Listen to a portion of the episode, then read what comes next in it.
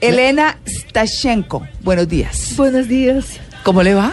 Muy bien, muy bien. ¿Cuánto tiempo en Colombia? Desde 1982. Bueno, pero tiene un español muy bueno. Déjeme saludarla en ruso, por favor. A ver, a ver. Ay, espere. No, pero ¿cómo así? No, Se perdió, se perdió. no, lo hago yo. Privet, prof. Привет. Ay, Sí. Privet. Ah. ¿Usted dice Privet? No, se dice Privet. ¿Llego Privet es de vuelta? No, ella, es quien eh, dice, le está corrigiendo. Yo, yo, ah. le estoy contestando, privet. Ah, privet. Ah, ah sí, ve María Clara, me estaba echando la huella. Buenos días, le dijo buenos días. Sí. Bueno, eh, usted es eh, rusa, eh, usted nació en Moscú, ¿no? Yo nací en Moscú. Sí. Oiga, eh, muy linda además. Quiero decirle, se ve muy, parece, bien. Sí, preciosa. Porque es que, que aquí lo hemos dicho en varias oportunidades, las mujeres de la Europa Oriental son bellísimas, ¿no? Uno ve unas mujeres preciosas Sí. y usted sin duda es una de ellas, pero mire, es, les voy a decir parte, parte porque esto es un montón. Es química, PhD, egresada de la Universidad Druzhby Narodov, ¿lo dije bien? Sí, perfecto. Bueno, muy bien. Bueno, eh, de Moscú con doctorado de la misma universidad en el área de análisis instrumental, o sea, espectrometría, espectrometría de masas y técnicas de separación. Ha realizado estancias postdoctorales en las universidades de California, Davis en los Estados Unidos, Brunswick, Brunswick en Alemania. Brunswick. Sí, pues es como así. Centro de Control de Doping en Quebec, en Canadá, y en el Royal Melbourne Institute eh, of Technology en Australia. Miembro de un montón de comités, porque esto hay aquí hartísimos. Por más de 25 años, profesora de la Escuela de Química de la Facultad de Ciencias de la Universidad Industrial de Santander, de la UIS, en Bucaramanga, en Colombia. Y actualmente es profesora titular laureada, fundadora y conferencista de la Escuela Nacional de Cromatografía en la UIS y me quedo sin leer un montón de cosas. Tiene más estudios, tiene más estudios que el Metro de Bogotá. Sí. bueno, doctora Elena Stashenko. Me deja saludarla en ruso, nuestra traductora lo va a hacer. A ver. Eh, darle la bienvenida en blue jeans. A ver. jeans. Oh, ¿Sí? ¿Sí? Está, bien? Ay, sí vio María usted demeritando. Mira, no, dice acá la traductora. Bienvenida dijo? en Blue Jeans. Sí, Blue Jeans. Yo lo único que sé de ruso es Dasmidaña. Dasvidanie es al final, vamos a decir, cuando ya nos despedimos. Sí. Hasta luego. Bueno, pero Hasta vamos, la vista. vamos a aprovecharla a usted para hablar de lo que venimos a hablar, ¿no? Y, es el tema de la aplicación de yo no diría que los remedios, remedios caseros, sino como la profesión de la doctora Stashenko, eh, la aplicación de las plantas medicinales en la cotidianidad, ¿verdad? Es eso. ¿Por qué? Bueno, primero que todo, ¿usted por qué resultó por acá? Por estos lados. Bueno, era vía sent- sentimental, sí, Ah. o sea, me enamoré de un colombiano, nos Oh. casamos y por eso resulté aquí. Y bueno, me quedó gustando estar aquí y me quedé en Colombia, sí, ya Sí. llevo 30 años aquí. 30 años. ¿Y todo el tiempo en Bucaramanga? Eh, todo el tiempo en Bucaramanga, uni- el único lugar donde trabajé en mi vida es solamente en la Universidad Industrial de Santander, Mm. desde 1982 y bueno, hasta la fecha. O sea, se enamoró de un santanderiano. Sí, de santanderiano, sí. Ah, vea usted. Bueno, pues, eh, doctora Ele- Elena, ¿cómo debemos comenzar a hablar? Porque aquí en Colombia siempre se ha mencionado el tema de los chamanes indígenas, que es el referente que nosotros tenemos frente a las curaciones o la mejoría en algunas situaciones de salud. Usted tiene una aplicación que va mucho más allá de las, de las hierbas, ¿lo podemos decir así? Sí. Bueno, ¿cómo, denos un, un contexto general de lo que usted hace en ese sentido. Bueno, yo diría que toda la medicina, inclusive la medicina que tenemos hoy en día, proviene de plantas. Plantas están llenas de moléculas o sustancias con diferente actividad biológica. Sí. Eh, ancestralmente se han notado propiedades medicinales de plantas y se han usado de generación a generación. Pero lo que hacemos nosotros científicos es validar este conocimiento, es que tan cierto es. Y realmente lo que hacemos es aislar, extraer de la planta una sustancia con propiedades biológicas para convertirla en medicina.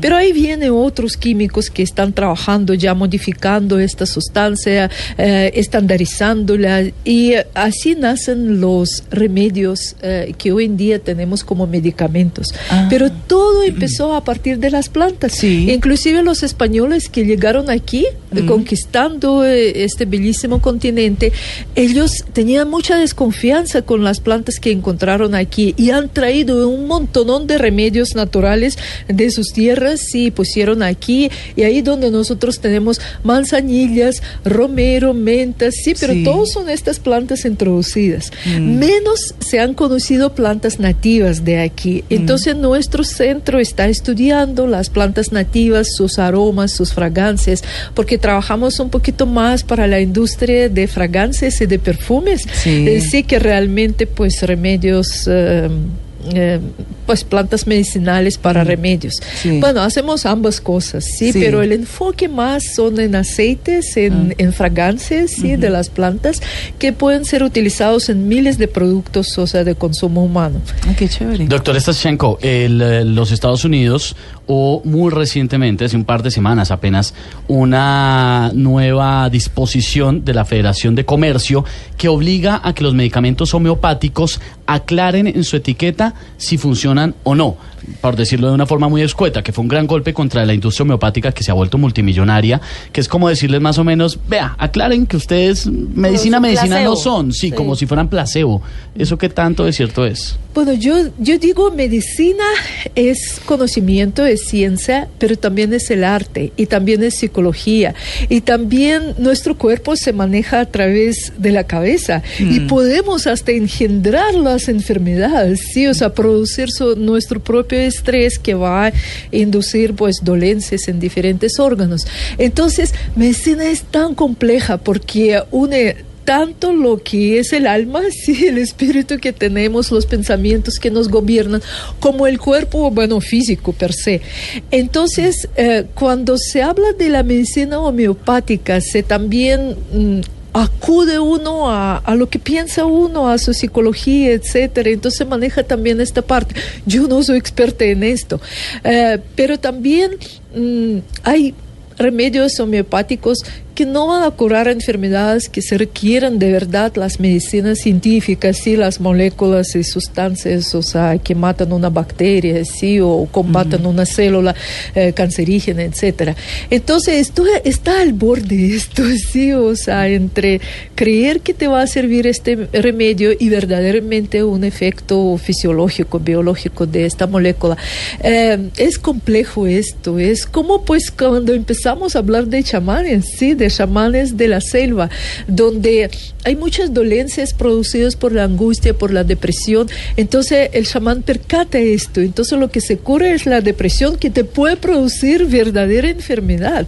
Entonces es tan complicado esto que no sé qué tan bueno esta resolución que tomó, tomaron en los Estados Unidos. Pero también, doctora, ¿no, ¿no será que hay presiones de los laboratorios y las grandes corporaciones Claro. de que esto es un negocio nuestro? Aquí la homeopatía no se nos puede venir a, a- Sí. a Atravesar. atravesar. Es que es el gran lío, que la Sí, homeopatía también- agarró una gran tajada. sí, también es cierto, porque después de la industria de petróleo, la industria farmacéutica es la más poderosa. Mil- No, pues. Sí, después del petróleo, imagínese. Mueve hasta elecciones, sí, ¿no? Había un- Sí, una anécdota no. eh, de Luis Eladio Pérez que estuvo secuestrado por las FARC una cantidad de años y decían sus familiares que cuando él se internara en la selva pues no iba a sobrevivir porque tenía una cantidad de enfermedades y resulta que en la selva no le pasaba nada.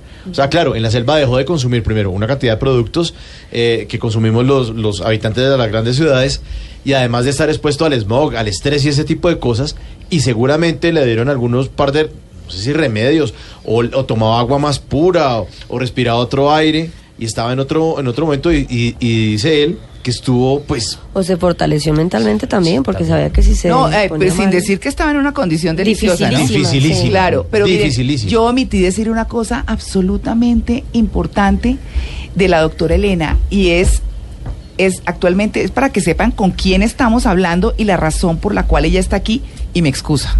Porque de verdad es de presentar excusas, es que ella es una de las 50 mujeres más influyentes en el mundo en las ciencias analíticas. Ay, Virgen Santísima. entonces, bueno, es investigadora senior de Colciencias, eh, de acuerdo con los resultados de la convocatoria 693 de 2014. Y esta, esto de ser una de las 50 mujeres más influyentes se la dio la revista de Analytical Scientists en el año 2016, o sea, este año. Estamos sentada sentados con toda una científica. Yo quiero decirle que, que nos honra tenerla a usted acá, eh, por supuesto, porque la verdad es que no sabíamos, primero que, que estaba en Colombia y, y segundo en Bucaramanga, que es una ciudad más pequeña, más chévere. Allá crecí yo. Yo no soy santandereana, pero crecí allá, viví en Bucaramanga mucho tiempo y, y la verdad es que, que nos honra tenerla aquí también, por supuesto. Sí, doctora Stashenko, usted hablaba de las, en- de las plantas nativas más representativas. Hace un rato María Clara nos hizo un quiz y hablábamos de eh, de Oriente, Sí. de cosas de la India que son muy famosas, eh, por ejemplo, raíces orientales, que son como las que se han ido introduciendo, de que tienen tantos beneficios. Pero nosotros supongo aquí también tenemos muchísimas plantas que no conocemos, que son muy beneficiosas. ¿Cuáles nos podría contar así brevemente que son nativas, que son súper importantes?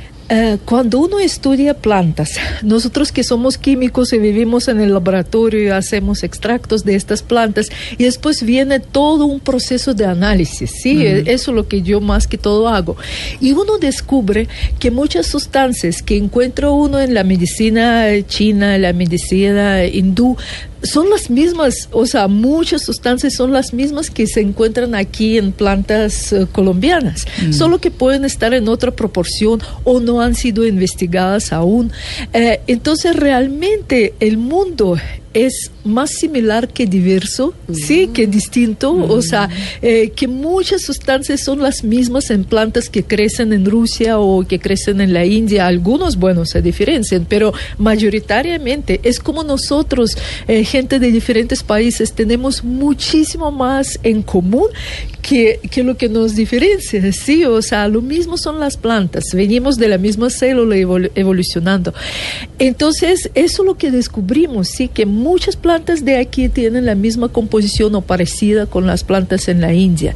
Ah, nosotros estudiamos bastante una planta que es del cañón de Chicamocha, se llama orégano del monte, Ah, que orégano tiene del monte, orégano sí. del monte que, eh, que comen los cabritos, Sí, sí, la pepitoria, sí, claro. que ya está sazonada, pero tiene unas moléculas antivirales, antibacterianas, antifúngicas que pueden ser incorporados en muchísimos ungüentos, en, gu- muchísimos preparados y aunque su uso es más prolongado que la droga muy fuerte, me- medicina muy fuerte, es más prolongada pero tiene efectos colaterales, o sea, secundarios menores y puede ser más beneficiosa. Entonces, pues una de las plantas emblemáticas que trabajamos es esta, eh, orégano del monte, porque Cañón de Chicamocha es un sitio, eh, no sé, a mí siempre me ha impresionado. Sí. Y las plantas que crecen a- allá son plantas luchadoras, porque el sol en el día, frío en la noche, viento, falta el agua, entonces la planta tiene que adaptarse. Y adaptación es crear defensas, ¿sí? Claro. Y entonces eh, sintetiza muchas moléculas que eh, las plantas, inclusive de Amazonía, no tienen. Entonces, como que uno piensa en Orinoquía, en Amazonía, pero resulta que las plantas de las montañas son a veces aún más interesantes por sus propiedades. Ah, sí, lo que pasa es que abundan más en las selvas, ¿no? Porque esos sí son además grandísimas y Y demás. son más alcaloides porque tienen que defenderse de otra planta, Claro. de otro insecto. Hola, es otro pelean, mundo, ¿no? Es Otro otro mundo. Sí, Es otra dinámica. Doctor- doctora, perdón, eh, hablando de los factores externos, se ha comprobado científicamente que hablarle a las plantas o ponerles música clásica las pone más lindas o eso es un Y hablarles y esto, consentirlas. eh, está- ¿O eso afecta en serio la sí, molécula? Bueno, es una controversia que también estamos un poquito leyendo, estudiando. Hay, hay, digamos, una tendencia, inclusive en Suiza sacaron una ley de protección de plantas, Mm. porque las plantas sientan, las plantas ven, no ven como nosotros lo vemos, sí, o sea, inclusive Perciben. otras otras luces que nosotros no vimos. Eh, también ondas sonoras eh, sí pueden ser escuchadas sí por las plantas. Pero bueno, en, en Italia hicieron experimento en el vid, en las uvas, sí, crecimiento, bueno, le pusieron música clásica y como que vieron mayor producción de azúcar. Pero bueno, eso todavía es anecdótico, sí, o sea, falta más estudio científico. Hagamos una cosita práctica. Yo me voy a coger el quiz que les hice a ellos para hablar de, de plantas que usted con seguridad conoce. Eh, a ver qué, porque, por ejemplo, hablábamos de la equinácea. ¿Sí? ¿La conoce? Sí, es- pero duda. es. Es- Claro, bueno, eh, que dice que está recomendada en casos de pacientes que tienen diagnosticado un trastorno, por ejemplo, de déficit de atención e hiperactividad o síndrome de fatiga crónica, eh, personas con cáncer, bueno, tiene muchas propiedades. Tiene, eh, esa, ¿Eso se puede aplicar así directamente o las plantas tienen que sufrir un proceso químico distinto para hacer el tratamiento de las enfermedades? Bueno, las plantas eh, podemos tenerlo eh, como por ejemplo aquí es infusión, sí, o sea, podemos tener en agua hirviendo, sí, colocar la planta y bueno, salen moléculas más volátiles. Podemos hacer decocción, o sea, colocar la planta en el agua y hir- hervir pro- prolongadamente.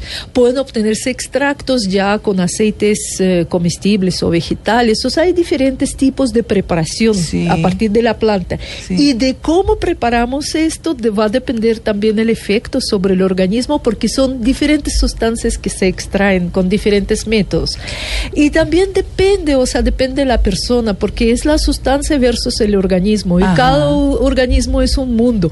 Y lo que puede, digamos, eh, servir a una persona de pronto no tiene efecto en el otro y también hay otra combinación de factores, predisposición en creer que te va a hacer el, el Ah, efecto sí. positivo es muy importante. El cerebro es, es, un órgano poderosísimo. Impresionante, sí. Bueno, hablemos de la valeriana, que dice, mire, está estresada, tómese esta Hijitos. valeriana, Esta ¿cierto? valeriana. Hijito, Sí. alcánceme la valeriana. Sí, ¿qué tiene la valeriana? Eh, Eh, bueno, tienen principios, digamos, que eh, participan en neurotransmisión, sí, o sea, en producción cerebro, de- la parte química. cerebro.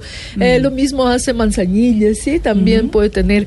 Pero eh, en cada persona el efecto es diferente. Ah. Ahora está de moda, por ejemplo, cannabis, sí, Ah, o sea, sí. eso es un boom, sí. Ahora todo el la mundo marihuana, está sí. la marihuana, sí, Sí. o bueno, marihuana es lo que se fuma, Sí, cannabis, cannabis, es bueno. la planta. Entonces, a- ahorita hay muchos estudios y con la legalización también habrá más. Es una Sí. planta donde más estudios tienes. sí, Claro, o pues sea, claro, y además porque todo el mundo sí. tiene un interés grandísimo. Sí, que también pues se habla de que puede tranquilizar, eh, no sé qué. Plantas prácticas para el uso diario. Yo, por ejemplo, a mí me gusta mucho manzanilla. Sí. eh, sidrón. Sí. o sea, cuando tomo pues aromática y tomo bastante. Decir sí. cuál me gusta a mí, la, la limonaria. El limonario también. ¿Qué propiedades tiene? Eh, bueno, limonaria, nosotros eh, hacemos unos preparados de limonaria y citronela, pero como repelente de insecto. Sí, pero Ay, también. no diga. eh, sí, porque en el grupo elaboramos un producto repelente de insecto que fue muy exitoso en los tiempos ahora de Zika, de chikungunya, Ah, sí, de sí, dengue. Entonces es un repelente que ha, ha tenido más eh, como fama, Éxito. sí, éxito en la UIS, en la UNAP, sí, en otras universidades, en las aulas. Y hay otra cosa Perdón, de... doctora, ¿pero se le puede preparar uno en la casa? Eh, sí. ¿Ese- ese repelente? Sí, bueno, esto hay que destilar las plantas aromáticas, obtener aceite o esencia, mezclarlas en proporciones adecuadas. Ah, ok. Eh, No es por ejemplo, eh, bueno, y Eso sí, no es meter no. a la licuadora Sí. y ya y untárselo. Bueno, O quemarla. Sí, también, queda verdecito. Sí, cada uno verdecito. Eso no va a ser pesto. Sí, ta- también, bueno, depende de esto, pero esto fue como un producto muy interesante, ¿sí? Sí. Y lo que son, eh, bueno, un poco calmantes, eh, digamos, manzanilla me gusta mucho, ¿sí? Ah, es flor de manzanilla. ¿sí? La es también antibacteriano, liviano, o sea, es interesante. Y hay una tendencia súper interesante ahora en el mundo, es eh, diferentes olores, por ejemplo, aquí, estamos en la mañana, estamos activos, ¿sí?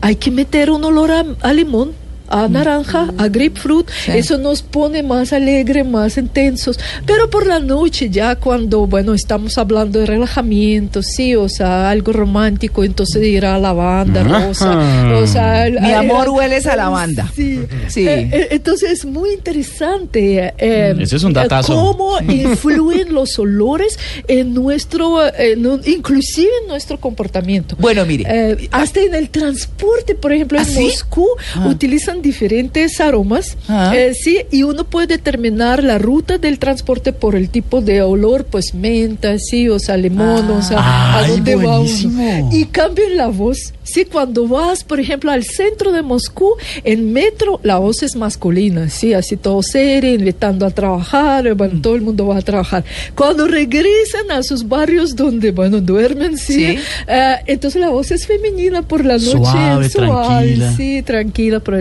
uno va a descansar. Entonces lo que es la voz, lo que es el olor, es supremamente importante, o sea, cómo percibimos las cosas.